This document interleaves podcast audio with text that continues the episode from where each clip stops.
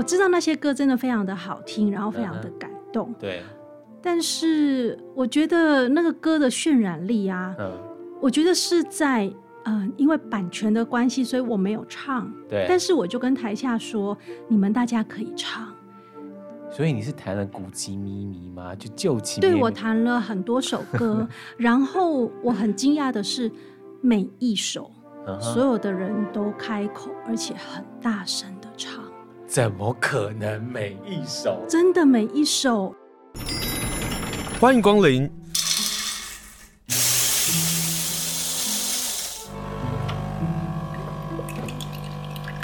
今天的盛情款待，请享用。今天呢，第一次一本书，我们要谈两次，哪一本书呢？就是上个礼拜我们跟大家来介绍了今夜来放送远流所出版的这本书，那些不该被遗忘台语流行歌音乐人的时代，一九四六年到一九六九年的这样的一个过去哦。不知道大家听不听台语歌？你会不会觉得台语歌其实真的很好听？所以，我们今天呢，再度访问洪芳宜，来跟大家来分享他的这本书，拜托大家去买，好不好？其实你今天听完了故事，上个礼拜听完了故事，你总该去买一本看看吧。我跟大家说，不一定要把这本书一次看完。我们是因为访问的关系，所以我们必须要很快速的把书给读完。可是每一篇每一篇你慢慢看，然后你一定会获得很多很多好玩跟很多很多新鲜的事情。今天再次感谢洪芳怡老师来到我们节目二度来上节目，老师好。清盛好，各位听众朋友，大家好，我是方怡。先问一下，就上个礼拜六的活动还好吗？嗯、在璞石咖啡馆光之岛共享基地。嗯嗯，那一天比我想象的来了更多的人，对，谢谢大家，对，谢谢大家。然后，而且那一天，嗯，有一些朋友居然说他们听到老巴赛，然后我就有一点惊吓，就是。呃，我知道那些歌真的非常的好听，然后非常的感动。嗯、对，但是我觉得那个歌的渲染力啊，嗯，我觉得是在呃，因为版权的关系，所以我没有唱。对，但是我就跟台下说，你们大家可以唱。所以你是弹了古籍咪咪吗？就旧情。对，我弹了很多首歌，然后我很惊讶的是，每一首、嗯、所有的人都开口，而且很大声的唱。怎么可能每一首？真的每一首，然后那你参加的这些人都六十以上了吗？没有没有，还蛮多年轻人。但是我有放歌词，我有还是很厉害，很厉害。然后而且我有一点点吓到的原因是我本来其实准备的比较像是独奏的版本，嗯，可是后来我有一点点觉得我我伴奏好了，因为大家真的唱的非常的。爽快，uh-huh. 所以有一些我本来要弹间奏，uh-huh. 可是你知道大家已经开口，我只好跟上去。我懂，我懂，我懂。本来是演奏曲变成了伴奏曲，就是真的不不一样啊。对，所以完全没有间奏，因为大家就急着唱第二节、第三节，所以我觉得那个气氛真的很好。Uh-huh. 然后，呃，如果有录音下来的话，一定会听到那个。哎，璞石咖啡馆里面的那个 echo 的那个声音，对对对，那个空间，对，在整个大家全部都在开口合唱的时候，uh-huh. 我觉得真的蛮惊人的耶！就是你突然发现那个曲子的情感，uh-huh. 真的在所有的人嘴巴里面，然后一起开口唱的时候，就非常明显的，就是整个气氛好像都改变的很大。嗯，哇，这礼拜六去听的人真的好幸福哦。对，而且有朋友是之前他在台北听了我有一场是放黑胶跟留声机，嗯，他听完了之后，居然这一次带着他的父母亲，而且来听两次的朋友，他们其实也算是长辈吧，大概六七六十几岁，嗯，然后所以他们的父母亲年纪更大，哇，哇，就带来听，然后真的很专注，然后也有小朋友，嗯，所以我就觉得真的是一个非常奇特的一个场合。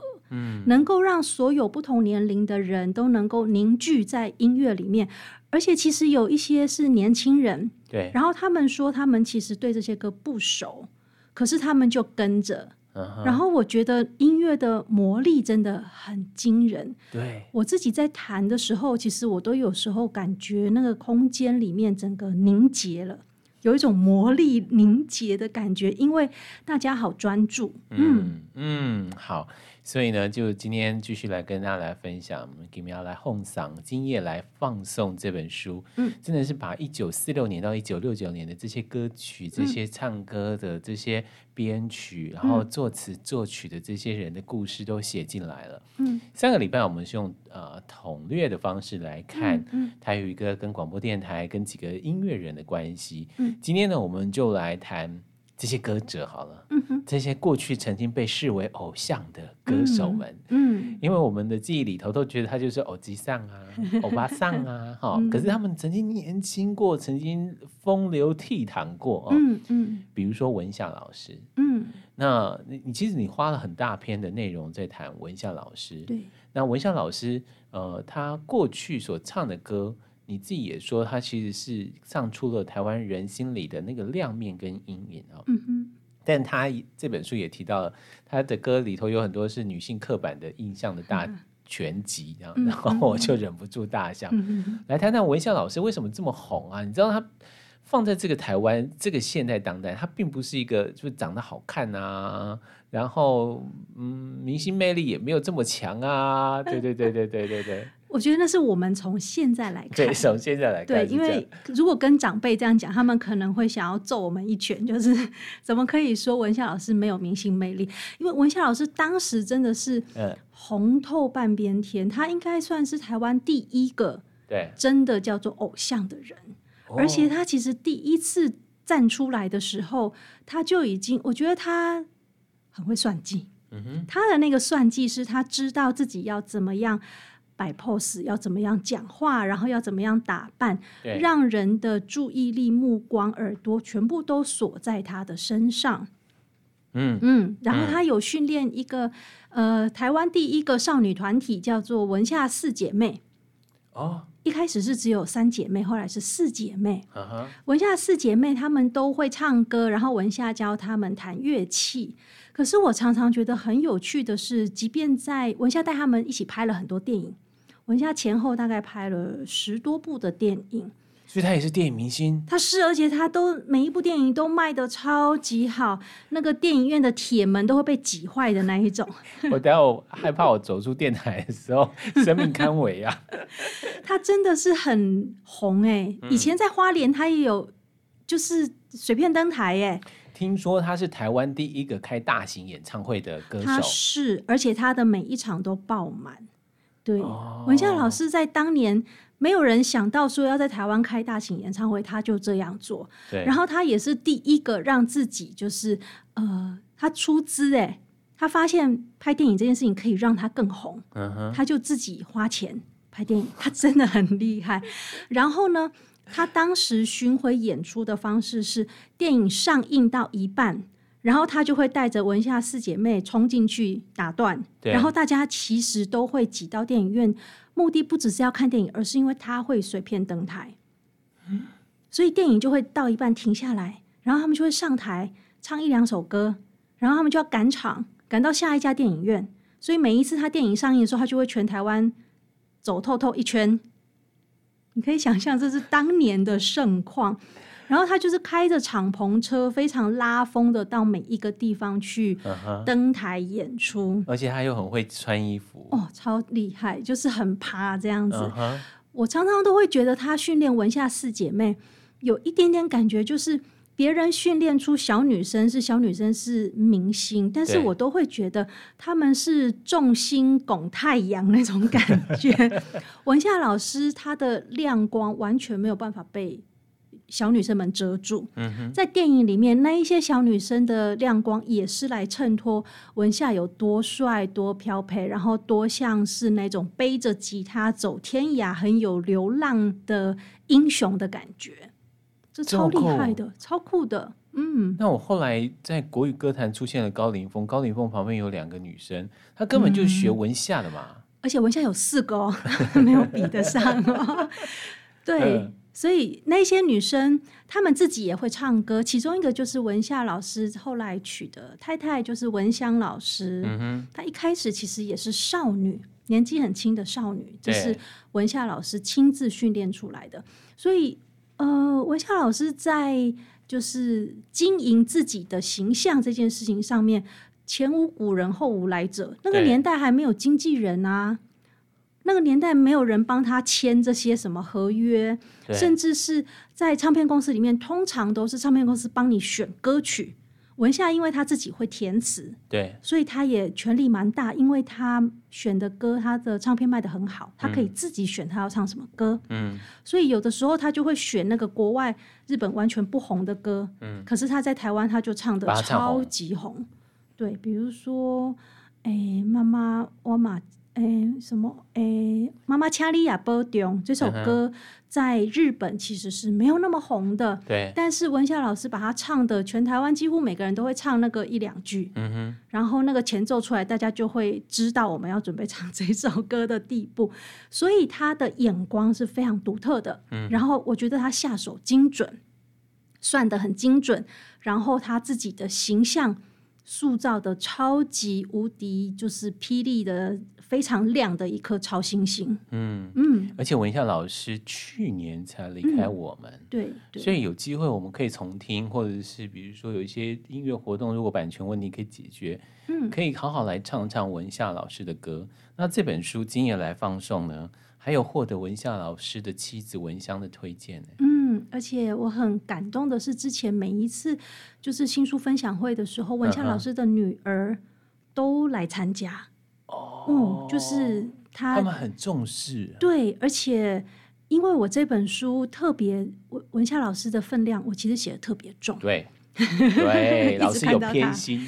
我有一点偏心，就是我觉得文夏虽然是鼎鼎大名，嗯，可是他到底哪里厉害，一直没有被写出来。对，一直没有被讲出来。对我来说，他最厉害的地方就是他怎么能够抓得住台湾人的品味啊？他甚至是塑造了我们听台语歌的品味，真的耶。嗯，比如说《黄昏的故乡》，嗯，老师在书当中啊，就特别推崇了这首歌，嗯，花了一篇特别写了这歌，来谈谈那个《黄昏的故乡》吧。嗯，我我觉得歌词的意境，或者是这样整个编曲，其实也让《黄昏的故乡》《黄昏的故乡》后来变成一个政治的党外的歌曲了。嗯嗯，然后可是它的意境上。其实是一个很美很美的，对不对？是，而且讲到故乡，嗯，讲到，而且是啊、呃，如果你仔细看歌词的话，它并不只是说我想念故乡，它用的方式其实跟日文歌词不一样。我们就是台语的歌词，文夏老师自己写的歌词，等于是故乡开口叫你。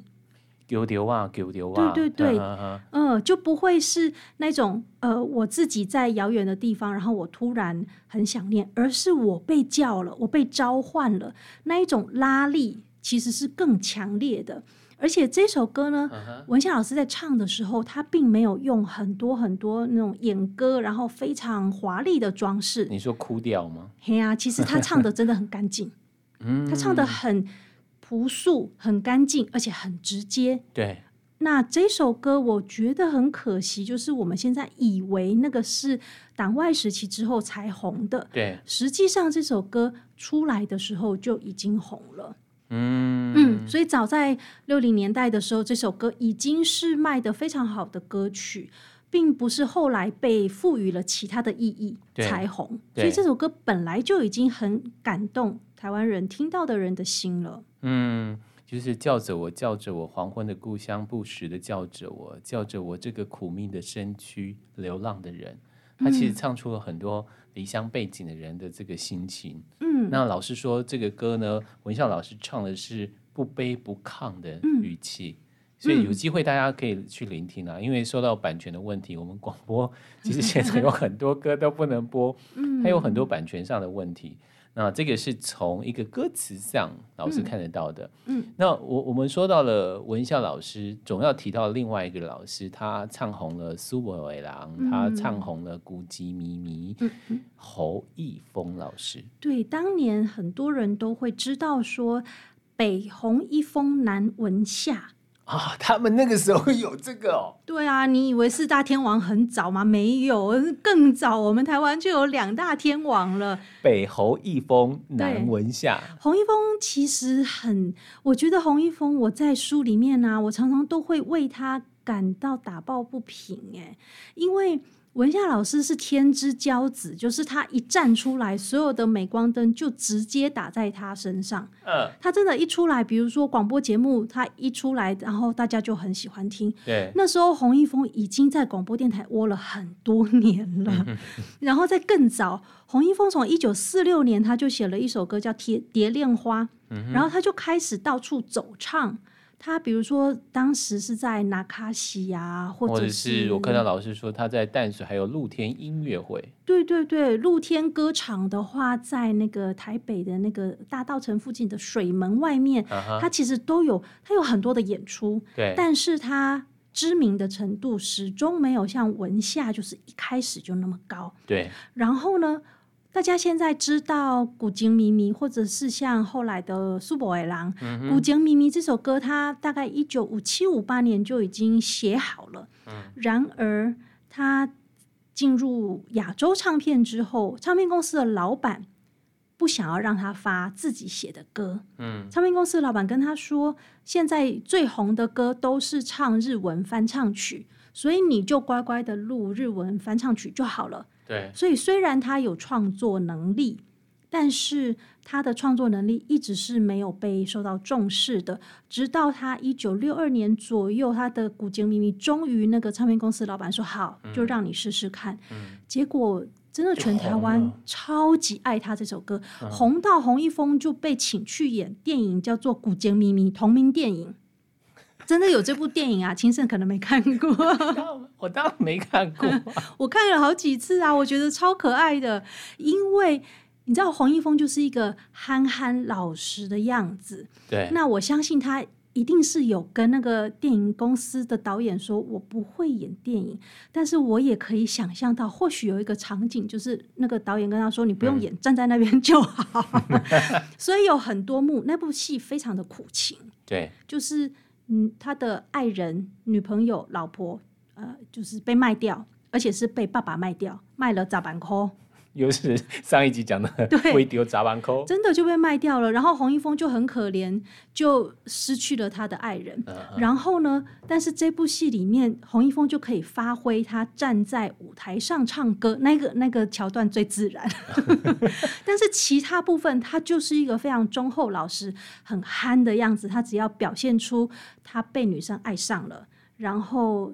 这样很多姐姐妹妹会爱他啊，超爱的，这很成功哎，所以他这个电影卖超级好啊。嗯，我记得我呃大概十几年前的时候，有带我那时候在社区大学教老歌，嗯，然后我就带我的一整班的学生去看这部电影，那时候有上映，重新上映，那些学员们都爱上了洪一峰老师，那些妈妈阿姨。阿妈都觉得很好看呐、啊。其实洪一峰完全没有演技，他就只要站在那边两眼发直，真的就已经让人觉得他好可怜哦。不管是文夏或者侯一峰老师，我觉得他们都在做现在所谓的 YouTube 的自媒体耶，哦、是就是他们自己现在是有 YouTube 嘛，对不对？对做影像嘛。嗯。可这些偶像歌手文夏跟洪一峰，这样讲偶像歌，他创作歌手，其实那时候他们就自己拍电影啊，他也是做影像啊，嗯、就是。对那个是一个很非常实体，而且还可以面对面接触的。是，而且真的超红。当时的红不像现在，因为现在分众。对啊。所以一个 YouTuber 可能只有某一个年龄层会看他。对。当年真的他们红起来是全台湾爆红，然后那种红的程度是，uh-huh. 呃，所有的人会为了他当天要去随便登台唱歌。嗯哼。那个戏戏院外面是可以挤好几条街的那一种，现在已经 没有办法，就是万人空巷的那种，真的是这样，现在没办法想象了。现在真的没办法，现在都分众了。嗯，对嗯对、嗯，所以我们今天跟大家来介绍就是洪芳仪的这本书哦，《今夜来放送》。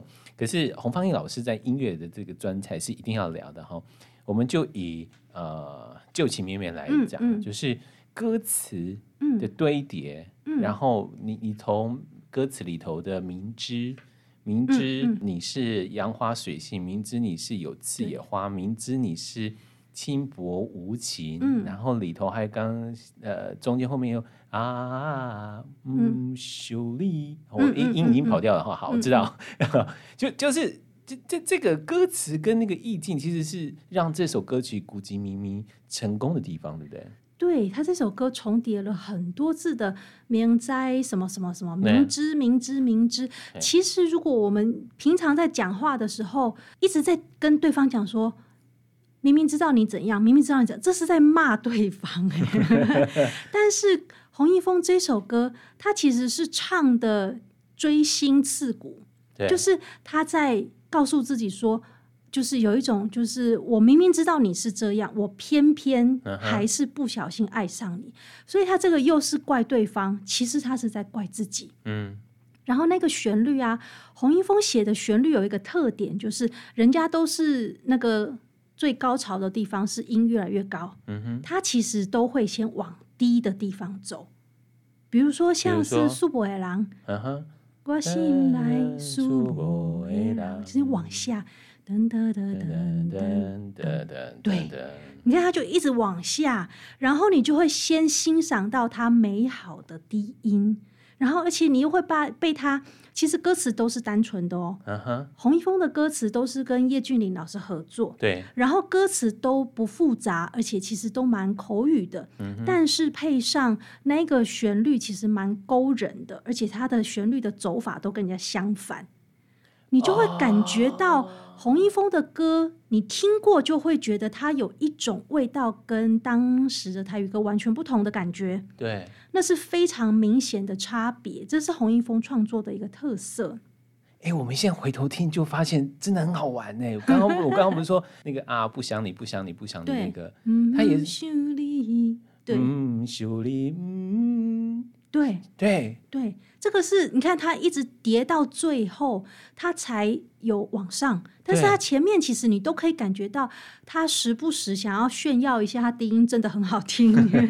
所以你听他的歌的时候，旋律非常的飘逸，旋律非常的清秀，跟别人长得不同。对，然后又是音域不同。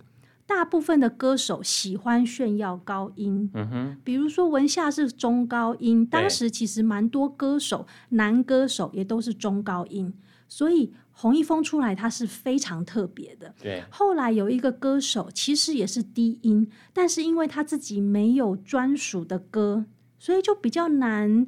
就是像洪一峰走的那么顺，其实就是郭金发。哦，对，郭金发后来是唱别人的《熊霸掌》，对，他才唱红的，对。但是他其实前面已经唱了很多年的歌，就不像洪一峰自己唱自己的歌，那个低音他知道怎么样写可以有好的表现，嗯，对。然后呃，歌词是单纯的，但是配上那个旋律，你突然就会觉得整个意境味道都变得很深沉。就是把那个想念堆叠、堆叠、堆叠、堆叠，最后在那个高音的这个部分，嗯，然后把你拉起来，哇，我真的是想念这个人。对，而且你会发现，其实古井明明跟苏博海郎他的歌词都不长，他其实都是一首短短的歌，啊，可是我们感觉上就会觉得它非常的绵密、绵长，对，然后就会觉得里面的情意绵绵，对，就是有这种感觉，所以很奇妙。我觉得那是他创作一个很大的特点。嗯嗯，希望呢，今天跟大家介绍，然后回头请大家去买这本书，远流所出版的《今夜来放送》，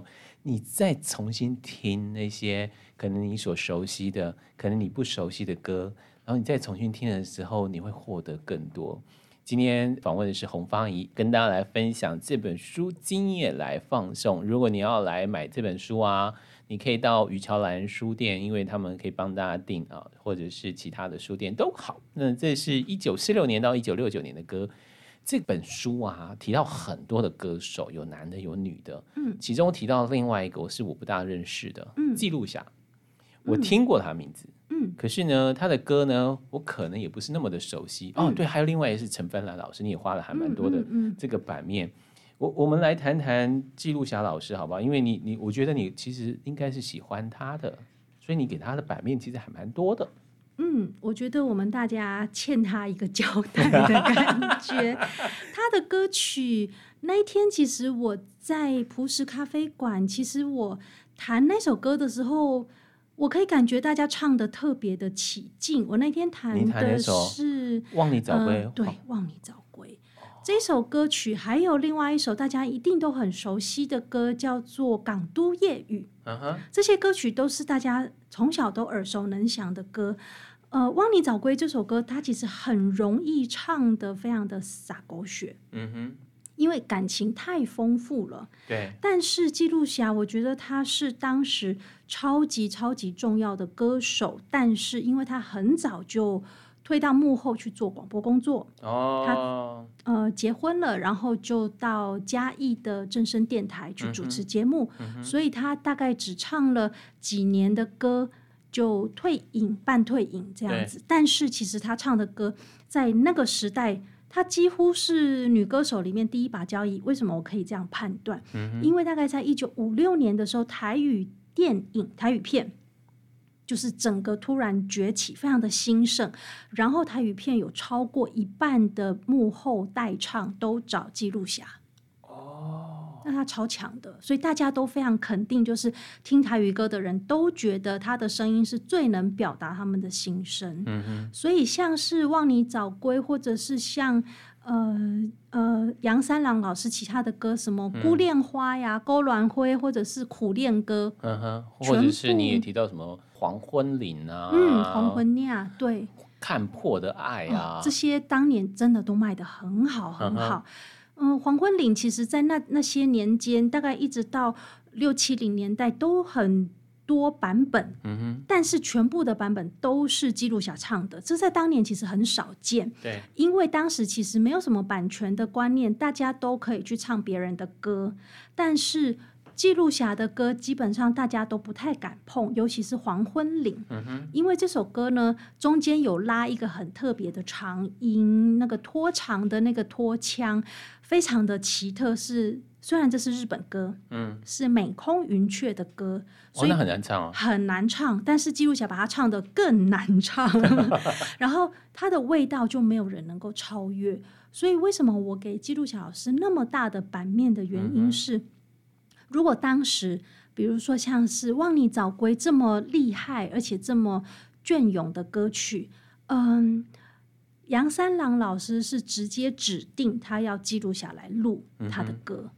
在当年其实比较少这种状况，对，就是你要指定某一个女歌手或者是男歌手来唱，但是记录下老师是很多人心里面的首选，就是只有他可以表达出歌曲的味道。嗯哼，嗯。嗯老师在他的介绍上啊，在篇章当中时不时会提到，比如说会形容记录下的唱歌啊，他是一个拿捏轻重的优秀的歌者，嗯嗯、或者是会说他是一个流泻不绝的动人的这个好声音。嗯，那其中我们刚刚谈到的，像呃这首歌曲《黄昏里》，嗯，那里头的那个停止啊，嗯，那那个都是一个演唱的这样的一个技巧，可是、嗯、呃记录小老师他就拿捏的非常的好。而且记录侠老师后来有出五十年的专辑，哦，超好听的。对，可是那个声音真的变不一样了。如果大家有机会啊，嗯、透过 YouTube 或者是红方仪的整理啊，你就会去听他在那个年代的歌声。嗯，紧架不港哎，就是非常的清甜，对，清亮，拿捏的非常恰当。对，他不滥情，对，他真的非常的不滥情。可是你听了又会觉得他的背后有千言万语啊，嗯。所以他的呃，他其实当时好年轻哦，大概就是二十岁左右，对，二十多岁。但是，而且他其实当时还没有谈过恋爱，他居然可以唱《望你早归》这么苦的歌。嗯哼，我其实觉得现在的歌手已经很难像他们当时有一个这么大的张力跟爆发力。嗯哼，可是他又不是用那种。很廉价的，比如说用哭腔的方式啊，或者是用很苦的声音，完全没有，它一样很甜美。可是它就是可以让你觉得很想家，很想母亲，或者是他在感情里面受了多少的伤，然后现在平铺直叙的跟你讲说，我现在决定要看破。嗯，我觉得那一种背后的那一种爆发力，真的会让人觉得你可以听很多次都听出不同的味道。嗯。而且这本书好看啊，是洪芳怡她爬出了许多老师的故事。呃，老师也曾经说他某首歌唱的不好，那时候他就觉得那时候嗯感情谈的不多，所以觉得还没有够投入，可是大家听了还是觉得唱的非常非常好。嗯嗯。然后老师用了一句话去说他的人生，说他的音乐哦。老师书在上面写的就是音乐的深度是以残酷真实的人生换来的。嗯，就是她后来她的丈夫嗯的故事这样。对，就就读来的时候就觉得啊，人生啊，嗯，这些音乐其实就伴随着我们。嗯。嗯这是在讲记录下唱《望你早归》这一首歌，嗯、因为《望你早归》这首歌在呃记录下其实晚年很多次开演唱会，他真的很厉害哦。他七八十岁的时候，你听他唱歌，他到现在应该都还有在继续教歌唱班哦，超强。他是一九三六年生的，一九三六年，民国二十五年生，嗯，也就将近九十，算九十了耶。对。然后他前几年都还有开演唱会，uh. 我觉得如果有机会听一下他在演唱会上面，就是虽然是八十多岁的声音，对，但是天哪，八十多岁如果我还有那么清亮的声音，我觉得我会 真的谢天谢地，那真的是老天爷赏饭吃。Uh huh. 你会感觉到虽然晚年的声音比较厚，对，比较厚重，但是它的里面有好多好多。呃，已经是人生沧桑历练的那个故事在里面，嗯、已经不是年轻的时候很甜美，有一点酸酸的感觉。就是在爱情的初尝或者是憧憬下的这种想象。嗯嗯、对，他在呃《汪你早归》里面这首歌曲，他其实写的就是那个男主角是消失的男主角，不知道去了哪里，也不知道会不会回来。记录侠其实，在唱这首歌晚年的诠释，我听他讲口白，每一次我都会很想跟着掉眼泪，因为他其实就是在讲说，呃，他的爱人不知道在哪里，然后他也问说：“哥哥，你有没有在想我？”对，然后呢，实际上他的先生就是失智症，哦，然后有一天出门了之后就没有再回来。当时其实记录侠，我觉得任何人都很难承受那个打击。而他的工作还是要继续，比如说还是要继续演唱，而且当时他刚好获颁了一个，如果我没记错是总统颁的奖，所以他其实又要就是在人消失失踪的时候，他又要去领奖。嗯，我都不知道那个状态之下，如果是我要怎么样，就是非常镇静的去面对那个场合。嗯，而他照样去出席，然后等到他的先生找到的时候，已经是白骨了。哦，嗯，所以这整件事情很符合这首歌里面，他好像对着不知道在哪里的爱人呼唤，然后也不知道对方会不会回来，所以那个口白啊，晚年念那个口白，真的每一次我听了都是起鸡皮疙瘩。而且如果有看影片的话，YouTube 很好找，然后我的呃歌单就是你在呃 YouTube 上面打“今夜来放松”，有歌单，我有特别收入。记录下后来演唱的应该是公式的版本，嗯、它里面有唱这首歌，然后呃，你看他那个表情，他真的是收拾好情绪，继续口白结束，继续唱下去。那一刻的那个转换，声音的转换，情绪的转换，那个庞大的那个，我觉得是自制力。嗯哼，你会觉得没有办法用言语形容的感动。嗯。今天跟大家介绍就这本书《今夜来放送》，你要找 YouTube 的话，也就走《今夜来放松》可以看得到。嗯、所以老师才会刚刚我刚刚说的音乐的深度是用他的真实的人生所换来的，嗯、而口白人生台语歌曲的特色呢，老师还花了一个章节特别谈哦。那我们上一集有讲过了，我们就不讲。最后要讲的是那个台语歌曲总是有衰退的时候，嗯。然后这个衰退的关系，其实跟我们现在大家很熟悉的阿狗狗的音乐有关。嗯，然后偏偏就是台语歌开始唱阿狗狗的时候，它是跟着国语歌唱的。嗯，国语歌是跟着美国的歌曲呃的这种盛行，然后跟风呃来到台湾的。所以回头再看的时候啊，再看老师的书，然后再回头看这些历史的时候，以后我在听阿狗狗的时候，就会有一些不免的一些怅然，就是。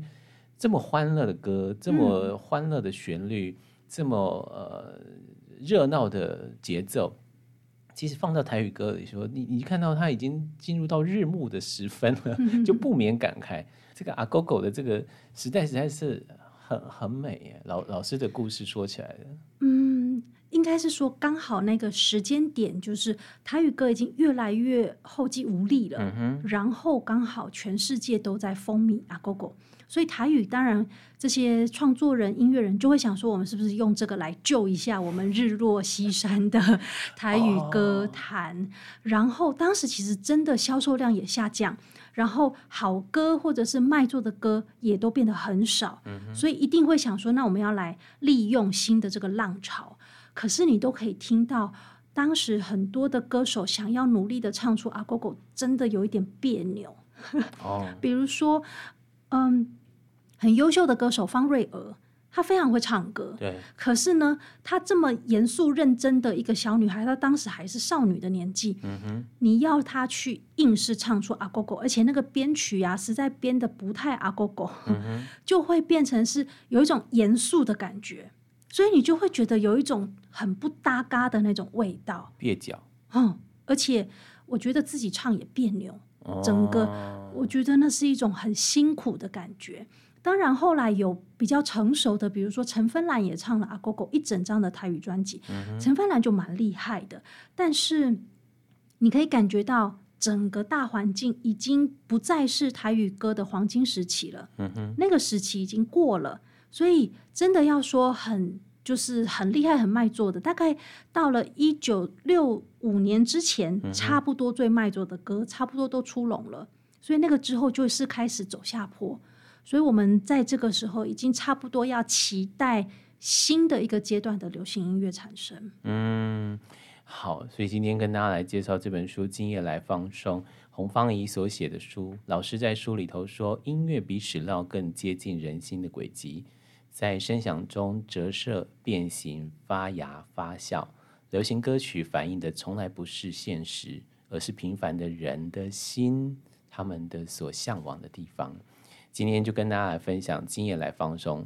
希望大家听了两集之后，深深的爱上台语歌，回头听台语歌，从台语歌里再翻阅今夜来放松，你会获得的更多更多。